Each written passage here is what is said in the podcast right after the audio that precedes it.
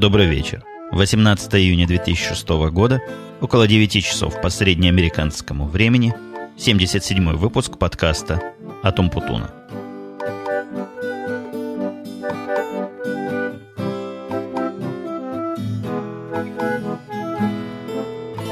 Вот только что вернулся, наверное, где-то минут 40, может 50 назад из своего похода выходного дня по разным компьютерным магазинам. Сегодняшний мой поход ограничился одним Apple Store. В него, в общем, не так и близко ехать. Пока туда проехал, пока обратно, прошло часа два. Уже на дальнейшее похождение ни сил, ни желания не осталось. А основная цель моего похода в Apple Store была посмотреть на новые э, MacBook э, лаптопы от Apple. И посмотрел и на них там вблизи, подержал в руках, покрутил. Действительно, они оказались не такими тяжелыми, как я читал в форумах, но чего-то у меня Пока душа к этим лаптопам не лежит, я еще не решил, какой себе попросить на работе заказать такой, либо MacBook Pro. И вообще еще, это большой вопрос. Смогу ли я на работе такое заказать? На работе у нас сейчас есть некий список стандартного и рекомендованного для заказа оборудования, среди которого более-менее это можно делать спокойно. А вот все, что касается такого нестандартных таких вещей, то тут, тут большой вопрос. Я уж не говорю о том, что если стоит нестандартная операционная система, а именно не Windows, то наш внутренний саппорт, вот наша, наша внутренняя служба поддержки вообще отказывается эти компьютеры трогать, сопровождать и даже чинить то, что касается аппаратных проблем.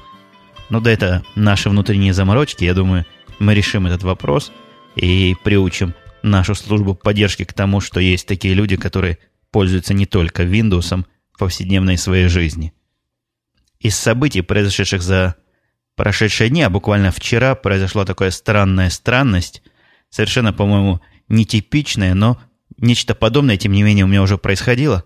Я, кажется, то ли 13-й выпуск пытался сделать таким жутким, который записывал на улице вечером, то ли это была какая-то пятница 13 но я помню, такая тема уже проходила у меня о пацанах, которые лезли к нам во двор среди ночи.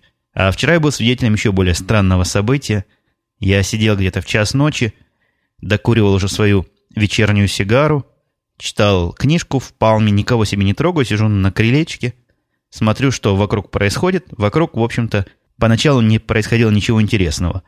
Потом, где-то уже к самому концу моего курения, подошел какой-то, ну, в темноте не очень видно, то ли мужик, то ли пацан, к той части забора, который разделяет нас и соседей.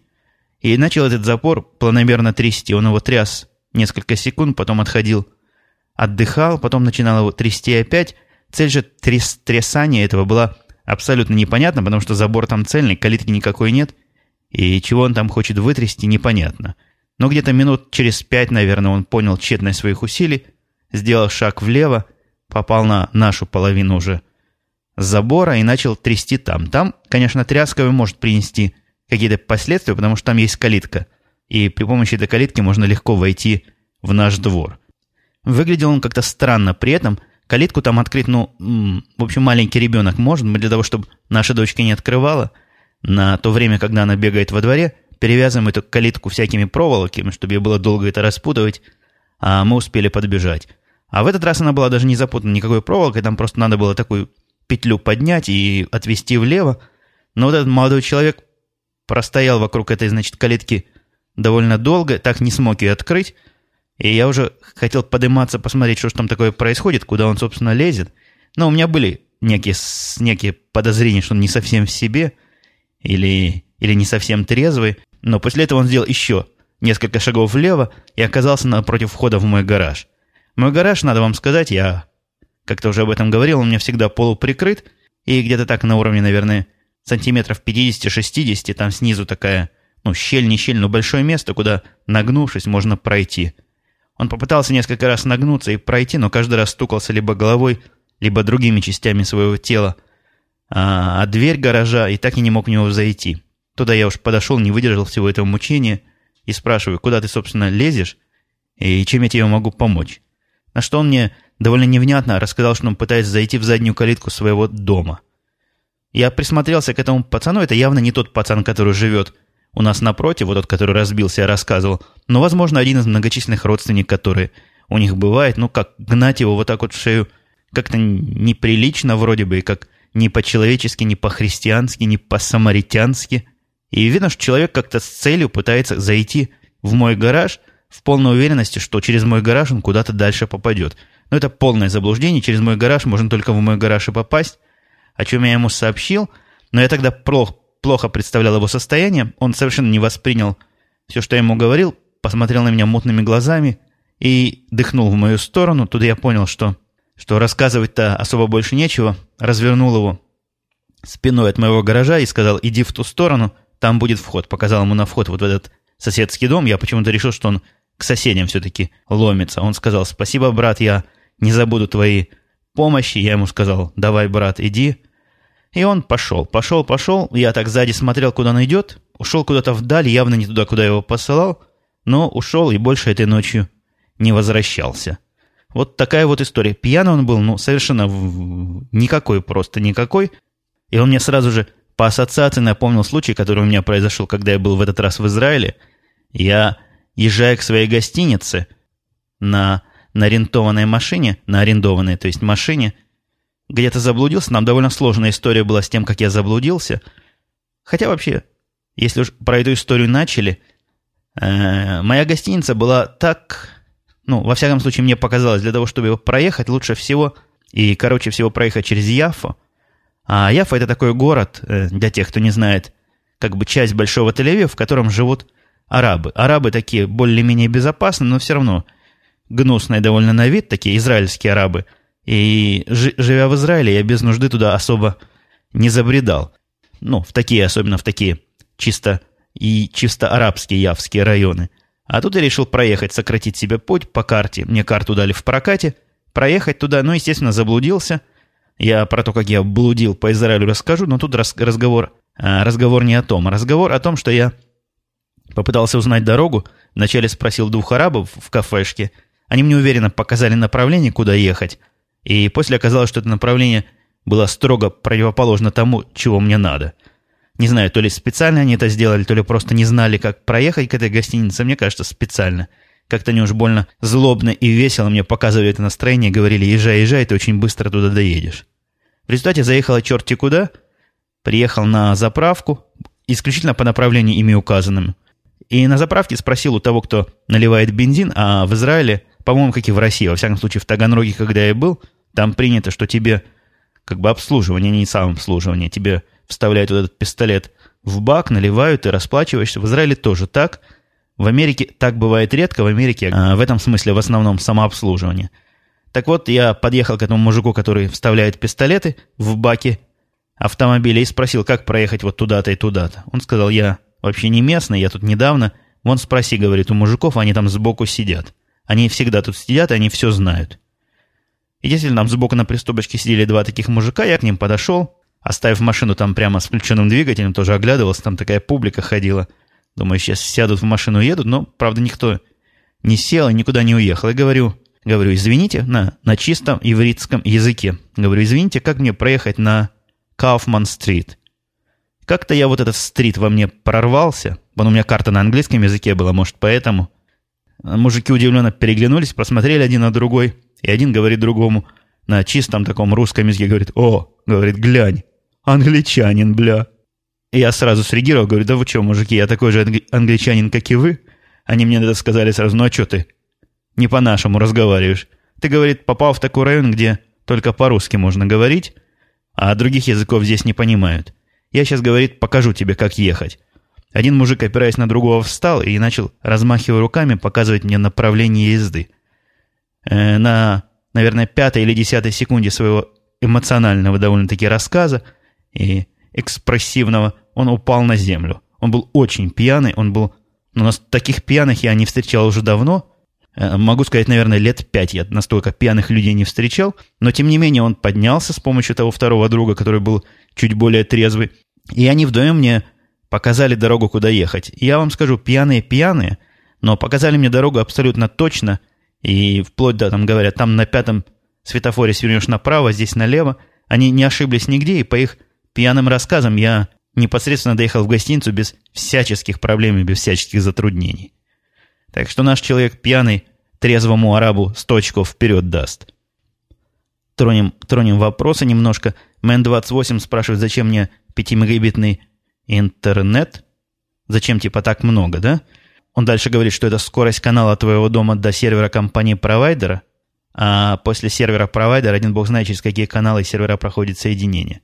Но э, дальше он говорит, что нафиг не надо ни 5 мегабит, ни 1,5 мегабита. И тогда я позволю не согласиться. Дело в том, что особенно с той поры, когда я увлекся подкастами, и мой iTunes довольно часто выкачивает большие файлы, разница между моим э, рабочим каналом в 1 мегабит и каналом кабельным, который в 5 мегабит, ощущается ясно, сильно и бесповоротно.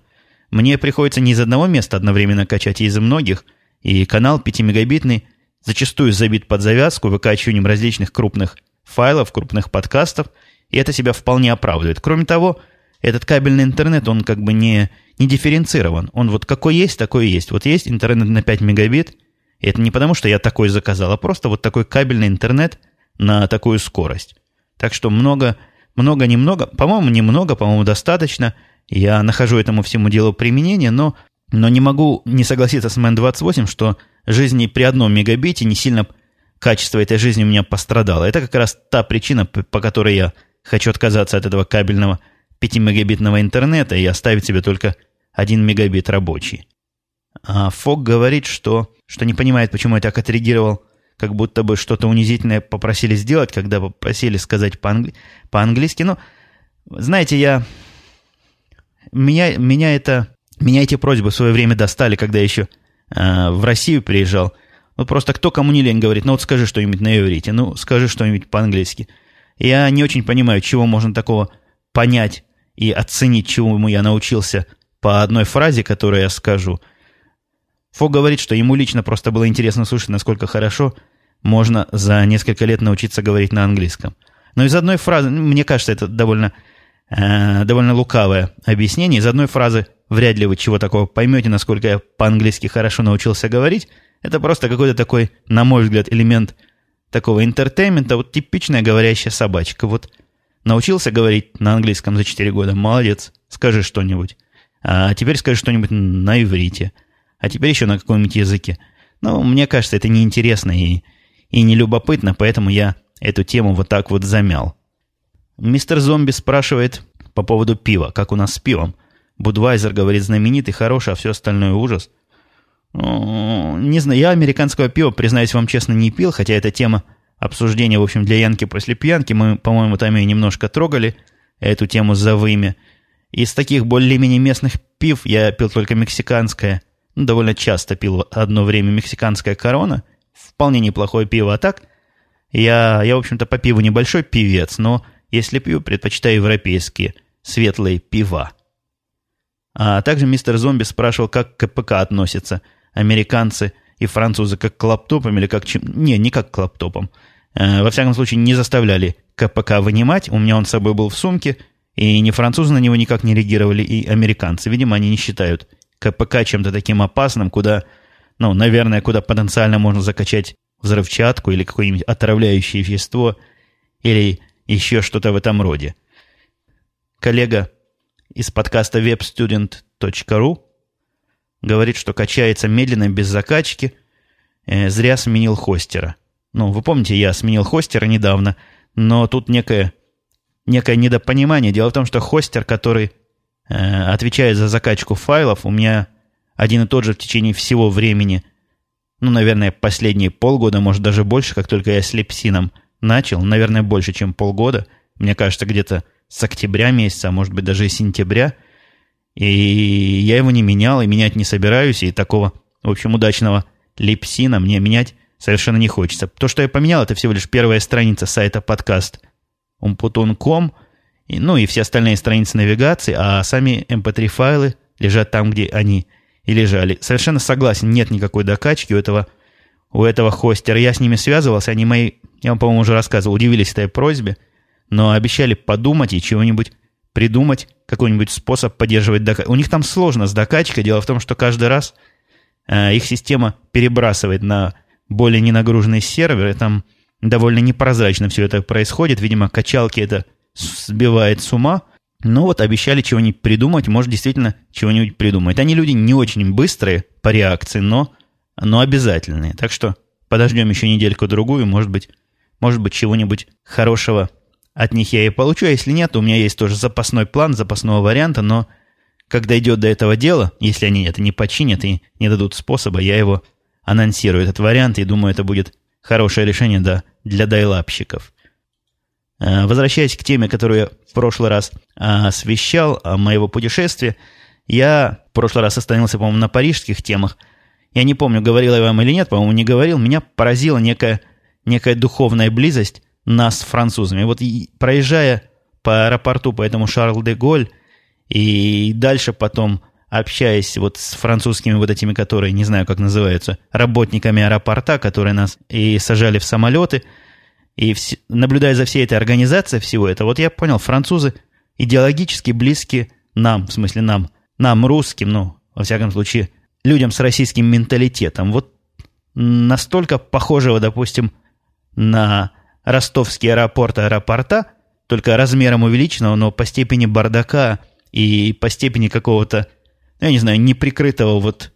Я затрудняюсь даже объяснить, как это, какими, какими синонимами. Ну, вот представляете, вот вы, когда переходите э, из самолета непосредственно в аэропорт, вы идете по какому-нибудь красивому такому симпатичному коридору, но не ободранному, нормальному коридору. Или, или вот в Израиле – когда вы прилетаете в терминал 1, как это было раньше, вас ведет симпатичный автобус, чистенький такой, с того места, где стоит самолет, к тому месту, где находится аэропорт.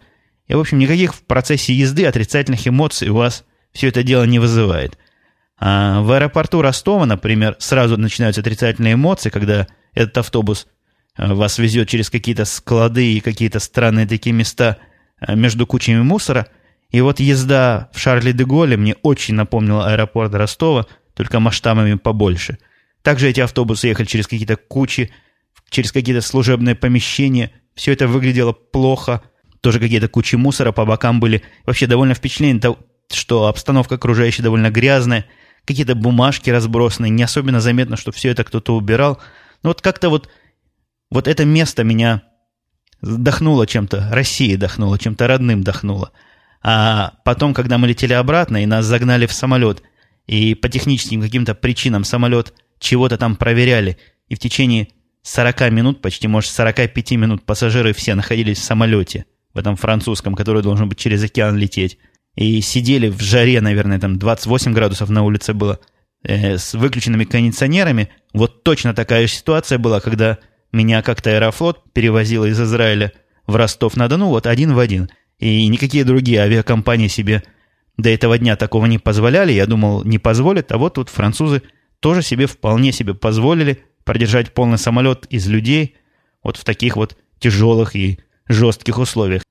А когда я прилетел в Тель-Авив, это возвращаюсь теперь уже немножко к тель-авивской теме, удивило, что это разгар лета, Тель-Авив не очень жарок, но мне сказали, я самые интересные дни упустил, и была такая жара, что ух, прилетели в новый терминал. Такой они построили терминал, как у больших, называется терминал номер 3, где из самолета в новый терминал не автобусом едешь, а, а по такому рукаву, который подъезжает.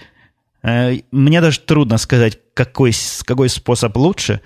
Мне всегда казалось, что терминалы, вот эти американские, во всяком случае, где в подавляющем большинстве самолеты подъезжают к самому терминалу, и непосредственно из самолета выходишь уже в помещение по этому рукаву, они как-то ориентированы не на людей, а на самолеты. Но я имею в виду то, что, конечно, удобно из самолета оказаться сразу в помещении или из помещения оказаться сразу в самолете, минуя этап езды на автобусе, но с другой стороны это вызывает огромное расстояние внутри терминала, и порой дойти там какого-нибудь 61-го терминала, ну вы представляете, какое, какие-то там расстояния должны, там километры иногда бывает. Так вот, в Тель-Авивском аэропорту, он не совсем Тель-Авивский, он называется почему Тель-Авивский, хотя он из городов ближе всего к Лоду. А, в этом аэропорту много дорожек, по которым можно стоять, они тебя будут вести сами. То есть некий такой компромисс между оптимизацией для самолетов и оптимизацией для людей. Очень симпатичный аэропорт, может, потому что новый, но всегда мне Тель-Авивский аэропорт нравился. А, прошел я там всякую, всякую таможню, не таможню, в общем, паспортный контроль прошел без всяких проблем а, с израильским-то паспортом. И пошел получать машину, которую я заказал. Я заказал машину, которая числилась на интернете как mid-size машина, то есть среднего размера машина. Меня предупредили, что есть некоторая вероятность того, что машина будет с ручной коробкой передач. Ну да ладно, думаю, чего? Чего нам? Машину среднего размера с, с ручной коробкой я вполне смогу, смогу поводить. И в процессе получения машины началась моя эволюция моего иврита, или скорее восстановление моего иврита. А, с первой девчонкой, с которой разговаривал по поводу машины, я с ней начал говорить на иврите, она довольно быстро перешла на английский язык, видать, почувствовав, что мне на этом языке проще говорить. Она направила меня там куда-то в подземлю, в, под, в гараж этой фирмы. Фирма Budget, по-моему, была, у которой я брал машину. И пока я дошел уже до того места, где машины давали физически, мой иврит, видимо, восстановился, и эта девчонка и мужик там, который эту машину мне сдавал, вполне со мной адекватно общались на иврите и не пытались перейти э, на английский язык. Вот так вот взяло где-то минут 10 мне восстановить свои знания иврита после более чем четырехгодичного отсутствия и отсутствия реальной разговорной практики. Машину, которую мне дали, вот этот mid-size, это, конечно, цирк ходячий. Машина называется Hyundai, и модель называется Getz. Сказать, что это mid-size, это, я не знаю, чем ее мерили. Может быть, она, если в каких-нибудь инчах перемерить вместо сантиметров, или наоборот, она станет mid-size. Машинка очень маленькая, даже на водительском месте сидеть довольно тесно – Конечно, она оказалась с ручной коробкой передач, и я не знаю, какой там двигатель, она не очень такая шустрая, хотя не самая медленная. Но самый большой сюрприз ожидал меня после того, как я выехал на трассу и попытался разогнаться до тех 100 км в час, которые разрешены на этой дороге, первой, которая ведет из аэропорта в Тель-Авив. я, пожалуй, первый раз в жизни столкнулся с машиной, которую нельзя разогнать до 100 км в час. То есть до этого у меня был опыт общения с Daihatsu Шарат. Это была автоматическая коробка передач и один литр двигатель. Она трудно разгонялась, но когда она разогналась, она ехала. Это же на скорости 95 км в час начиналось так трясти, что я абсолютно не преувеличиваю. Невозможно было удержать руль в руках. Он просто выскакивал. Приходилось сбрасывать скорость до 90. Я не знаю, то ли мне такой экземпляр попался, то ли они все такие, но все мои попытки как-то разогнаться, хоть как-то, ну, доехать, ну что такое 90 км в час-то? В милях вообще какой-то смешная какая-то скорость. Здесь я езжу на 80 милях, что это 130 км в час. Вот сегодня, когда ездил, не замечая скорости, не замечая никакой вибрации, никаких проблем, а здесь 90 километров. Какая-то срамота ходячая.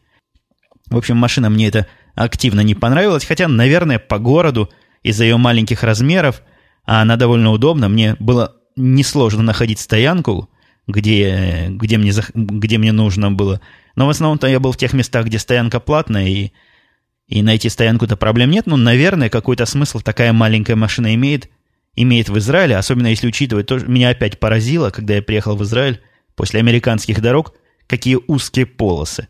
Удивительно, как два автобуса между собой расходятся. Это тоже незабываемое зрелище, как они на расстоянии, не знаю, 10 сантиметров друг от друга расходятся, и примерно на таком же расстоянии от проезжающих автомобилей – а, какая-то жуть. Ну, так, так вот я не мерил с линейкой, но если сравнить, то вот так вот в голове сравнить, то мне кажется, в Америке полосы ну, значительно шире. Во всяком случае, когда едет в Америке американский автомобиль, который в среднем гораздо крупнее вот этого mid-size израильского автомобиля, на полосе остается еще место для, ну, минимум для третьей еще автомобиля, и то есть место для маневра есть. В Израиле же ты занимаешь эту полностью, почти полностью эту полосу, и действительно место заметно меньше для маневра. Но если я тронул водительскую тему, я не могу сказать, что я за эти четыре с половиной года, видимо, забыл, как водят в Израиле, и пытался первые дни водить по-американски, что совершенно несовместимо с ездой в Израиле. Вообще, израильское вождение и израильское поведение на дорогах меня, честно говоря, неприятно поразило. Видимо, действительно, я забыл, как все это происходит. Либо к хорошему быстро привыкаешь, но я не могу не заметить, что вот так вот у нас не водят даже в Южном Чикаго, на который я жаловался, где, где негры там творят чудеса и совершенно не соображают, что они делают. Здесь я не знаю, соображает ли народ, что он делает или не соображает, но, скорее всего, соображает. Скорее всего, это такой вот способ, всеобщий способ, всеобщая конвенция, как водить машину, но выглядит это так, что лучше бы они все-таки водили, как наши негры – тот, кто привык водить в Израиле, вот когда я привык водить в Израиле, я не замечал никаких проблем, я, видимо, водил так же, но теперь же, глядя на это ну, с высоты или с низоты, или с той позиции, где я нахожусь сейчас, Мне это показалось, конечно, просто ужасным. Я вам маленький пример приведу. Я на одном из перекрестков, где у меня было преимущественное право проезда, остановился, чтобы пропустить одну бабушку. Бабушка была в довольно разбитом автомобиле, и по израильской привычке она высунула нос этого автомобиля так, что ехать дальше я мог только с большим риском, и я должен был верить, что эта бабушка случайно газ не нажмет. Ну, поэтому я махнул ей рукой «проезжай, бабуля, проезжай», и не успела моргнуть, вслед за ней цепочкой выехали все те машины, которые должны были уступить мне дорогу, при этом они ехали вот это даже трудно назвать наглостью. Это вот такая манера вождения. Вот есть возможность проехать без очереди – мы обязательно проедем без очереди. И я мог бы часами рассказывать про специфику израильского вождения. Она меня, честно говоря, поразила. Обычно, обычная ситуация, вот я как себе видел, как себе представлял ситуацию аварии на дорогах, это ситуация, когда обе стороны совершают ошибки, так вот там у меня было такое впечатление, что для того, чтобы авария случилась, как правило, достаточно, чтобы еще одна сторона совершила ошибку, поскольку вторая сторона совершает ошибки постоянно и ведет себя очень рискованно и и совершенно безумно. Вот такой вот у меня выход эмоциям нашелся по поводу этого вождения. Вождение наглое и, хотя уверенное, не могу сказать, что в такие, в такие, в такие щели въезжать, куда там въезжают машины, причем на довольно высокой скорости, здесь бы мало кто рискнул и мало бы кто даже попытался. Ну вот такая вот израильская специфика. Получив машину, с удивлением обнаружил, что с памятью моей что-то стало. То, что было не со мной, помню. Помните, песня такая? В память моя стала какая-то фрагментарная. То есть примерно я помню, куда ехать, но куда бы и не ехал, в результате вот этой моей автоматической памяти я переезжаю либо на свою работу, где я работал до этого, либо в один из домов, в, один, в одну из квартир, которые я до этого снимал. А когда я пытался ехать куда мне хотелось, я попадал совершенно не туда. Чувство расстояния и чувство направления, по которым я обычно ввожу – я так карту в голове не держу и по карте не привык ездить. Мне достаточно знать, что я еду в ту сторону, а там, там видно будет. А, так вот, оно вернулось где-то на третий, может, на второй, на третий день. Но первые дни это был, конечно, ужас. И с точки А в точку Б, которая находится на расстоянии, не знаю, там 3-4 километров, я добирался по полчаса и даже без всяких пробок. Ну, страшно вспомнить. И еще одна вещь удивила в Израиле, это то, что во многих торговых центрах, я не знаю, во многих, в тех трех торговых центрах, в которых я побывал, э, особенно я часто бывал в одном торговом центре, был недалеко от больницы, где я находился почти все время. Так вот там, несмотря на то, что на входе, на, на въезде в стоянку все так же проверяют автомобили, почему-то на входе в сам торговый центр никто не проверяет ни сумки, ни людей. Э, я отвык от такого в Израиле. Обычно там стоят наши люди и проверяют, ну, в смысле наши из русских иммигрантов, и проверяют сумки. Такая у них работа. И все эти годы, что я жил, так было. А теперь в этих торговых центрах, в которых я был, почему-то такого не было. Хотя, надо сказать, внутри, на входе в некоторые крупные магазины стояли свои собственные охранники. Но я не знаю, насколько они помогают, если уж террорист действительно заходит вовнутрь этого центра, а все стекла там, все помещения не стеклянные, все витрины стеклянные. Чего-то я, видимо, чего-то не понимаю, и какой-то там процесс куда-то откуда-то идет, что вот подменяли вот эти функции. А может, у этих торговых центров денег просто на охранников нет? Уж даже и не знаю. Записываясь в гостиницу, ну, делая вот этот самый э, регистрацию в гостиницу, я совершил ошибку, которую предупрежу вдруг тех своих слушателей, которые живут за пределами Израиля, но обладают израильским паспортом – если у вас есть какой-то другой документ, который вы можете показать в гостинице, не израильский паспорт, то лучше используйте его, потому что то, что я показал свой израильский паспорт, стоило мне то ли 10, то ли 15% от суммы лишних, которые взяли как налог на добавочную стоимость. Это, как мне объяснила вот эта девочка, регистратор, это новый относительно закон, который требует всех, кто имеет израильское гражданство, платить этот налог в гостинице, даже если он проживает за рубежом и приехал в гости на несколько дней. Но как-то было поздно, и я не сообразил с ней договориться записаться по другому документу, так что заплатил лишних, немало, совсем лишних денег. Гостиница моя выходила, она называлась «Дан Панорама», довольно такая известная гостиница в Израиле. По-моему, я там как-то был, там различные хай-тековские в свое время происходили форумы, совещания. Такая большая гостиница над морем – у меня на 12 этаже был номер, выходя на балкон этого номера, такой маленький стеклянный балкончик, можно было видеть море буквально, не знаю, в 300 метрах под моими ногами. Средиземное море, естественно, не, не красное, никакое другое. Гостиница по американским меркам совсем недорогая. А, я говорил или не говорил, 130 долларов стоит в день номер. В общем, нормальный такой номер, лучше, чем тот за 200 или за 250, который у нас был в бостонской гостинице, явно лучше. Хотя, конечно, сервис, сервис все-таки оставляет желать лучшего. Несколько раз у меня было взаимодействие с этим сервисом. Я один раз заказывал еду в номер, прождал, не поверите, два часа, пока мне принесли бутерброд несчастный. Ну, бутерброд не бутерброд, называется, во всяком случае, сэндвич. Такое крупное блюдо. Ночью мне хотелось есть и ждал очень долго. А второй раз... Второй раз мог бы оказаться вообще фатальным для моего возвращения из Израиля, потому что я позвонил вот в этот сервис и попросил разбудить меня в 4 часа утра.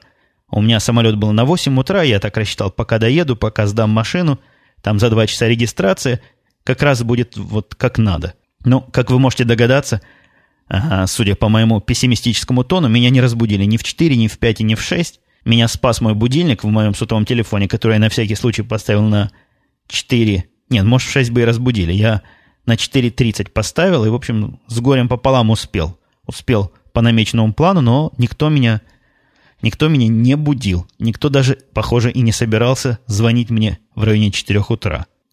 Но еще впечатление. Трудно мне вот так вот сконцентрировать впечатления. Возможно, они будут всплывать, и я, возможно, о них буду отдельно говорить. Но впечатление от Израиля, конечно, сильное в том, что очень много русских. Вот я не знаю, то ли это было так раньше, то ли это мне так кажется после Америки, где русских очень мало, но очень много русских. Практически я не знаю, процентов 50, может 40-50 людей, к которым я обращался на каком-то другом языке, я вполне мог бы с ними пообщаться и по-русски. И это, конечно, это, конечно, вызывает удивление и даже как-то странно видеть столько русских вот в Израиле. Наверное, после Америки. А второе впечатление о том, что вот ничего не поменялось. Все вот, ну, нельзя про Израиль сказать заморозилось, но зажарилось вот в такой статической обстановке. Ну вот все примерно так, как я помню. Ну, дома выглядят так же, как они выглядели. Машины, люди ездят на таких же машинах, на каких ездили и при мне. Те люди, с которыми я общался, выглядят точно так же. И их интересуют такие же темы, как интересовали 4-4,5 года назад. Вот э, есть ощущение, что вот как-то не то, что уж остановилась совсем жизнь, но немножко она там э, несколько застопорена и менее динамична, чем то, что у меня происходит здесь, хотя Опять же, возможно, это все очень и очень субъективно, и совершенно может и не соответствовать действительности. Но еще, еще одно удивление, которое меня вызвали, вызвали меня бургеры э, в Макдональдсе. Я один раз зашел туда, чего меня туда попер черт. А, это было часов, наверное, 10 вечера, и в этом, в этом э, каньоне, это так называется в Израиле эти торговые центры, все было закрыто из того, где можно было поесть. И вот только бургерная была открыта, я купил себе этот бургер, он огромного размера, он, наверное, раза в четыре больше, чем бургеры здесь в Америке. И кроме того, видимо, из-за того, что он кошерный, он без сыра. То есть вот это все, комбинация его жуткого размера и отсутствие сыра приводит этот и так едва условно съедобный продукт совершенно несъедобную кондицию. И они просто жуткие, при том, что цена у них где-то так в четыре раза, наверное, больше, чем цена за бургер. Ну, правда, в четыре раза меньше бургер в Америке. Э, цены меня удивили своей дороговизной, пожалуй, дороже этого было только цены в парижском аэропорту. Создалось сильное впечатление, что в Израиле все дорого, ну, начиная от бензина и заканчивая перекуской в какой-то закусочной. Как-то вот на наши американские деньги, пересчитывая, это получалось много, несмотря на то, что я точно знаю, что зарплаты в Израиле в пересчете, опять же, на наши деньги гораздо ниже в среднем. Так что жизнь там наверное, все-таки дороже и в этом смысле тяжелее. Ну и закрывая эту тему своих впечатлений дорожных, а, я на обратном пути уже, когда в аэропорту Тель-Авивском летел из, из Израиля в Париж по пути домой, там, если вы знаете, такая серьезная обычно проверка бывает, и меня проверяла девчонка, наверное, лет 19, может 18, совсем молодая девчонка. Мне не совсем понятна суть этой проверки, наверное, есть среди моих слушателей специалисты – но мне так кажется сильно, что проверка, в общем-то, им не очень важно, что я отвечаю на их вопросы, возможно, им важно, как я отвечаю на их вопросы. Например, она задала мне ряд вопросов, которые она, в принципе, проверить правильность моих ответов не могла. Ну, вот того, как, сколько у меня детей, как детей зовут, какой у детей возраст, какой у меня адрес в Америке, э, где я проживал в Израиле, когда был здесь. Я сказал в отеле, она спросила, есть ли какие-то документы подтверждающие. Я сказал, что есть. Она говорит, ну, не надо показывать. Потом она спросила, не хожу ли я в какие-то организации в Америке, ну, в такие, знаете, типа клубов по интересам. Поинтересовалась, какие у меня есть хобби в американской жизни. Такие довольно странные, нетипичные вопросы.